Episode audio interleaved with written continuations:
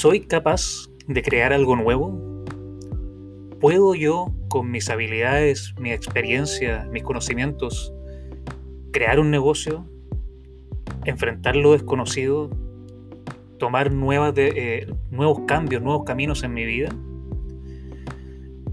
Por algún motivo, puede ser por educación o por temas de sociedad, constantemente cuando tenemos una nueva idea, una nueva oportunidad eh, que enfrentamos en la vida, partimos desde lo negativo. Partimos desde lo que me falta, de lo que no tengo, en vez de lo que sí tengo y lo que puedo ganar.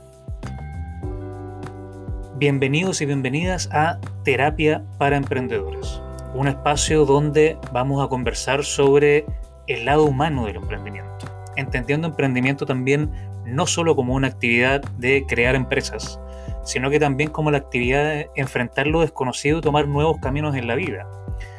Aprovechar las oportunidades que vamos encontrando en el camino y enfrentándolas desde un punto de vista positivo y no siempre pensando en el yo no puedo, yo no soy capaz.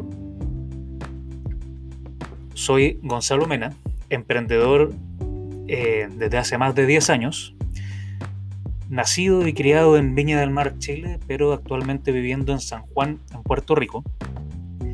Y al igual que muchos de ustedes, tengo o tuve esta idea de crear un podcast hace mucho tiempo, pero no me sentía capaz, no me sentía listo. ¿Para qué crear algo cuando ya hay tanto contenido dando vuelta? ¿Por qué, em, ¿por qué emprender en esta área? Tengo los recursos, tengo los conocimientos, tengo la experiencia para hacer esto, a alguien le va a interesar lo que yo tengo que decir. Y empiezo con, me imagino que igual que les pasa a ustedes, esta ola de ideas negativas que parten por el yo no. Y también poniendo excusas de por qué no comenzar. No es el momento, tengo mucho trabajo, no tengo tiempo, no tengo las herramientas, etc.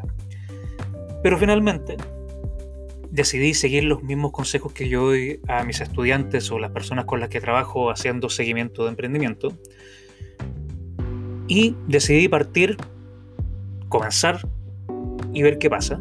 Y comenzar Lean, este formato de Lean Startup, donde buscamos comenzar rápido y barato con prototipos sencillos de nuestro negocio, en vez de esperar a generar mucha inversión eh, crear equipos gigantes para probar ideas que puede que no funcionen. Quise crear este espacio porque creo que no se conversa lo suficiente sobre la parte humana del emprendimiento, sobre los miedos, las ansiedades, las dificultades que enfrentamos como personas, cómo compatibilizamos el emprendimiento con nuestra vida social, nuestra vida familiar, nuestra vida de pareja, nuestro rol de padres. Eh, cómo enfrentamos todas estas dificultades y estas, a lo mejor, carencias personales, porque a muchos de nosotros no nos prepararon para ser creadores, para ser líderes. Nos prepararon para seguir un trabajo y meter el menor ruido posible. Y es por esto que, conversando con varios y varias colegas, llegué a la conclusión de que se necesita un espacio así se necesita un espacio donde podamos conversar sobre nuestros, nuestras ansiedades, nuestras problemáticas y hablar desde el punto de vista del desarrollo personal del emprendedor.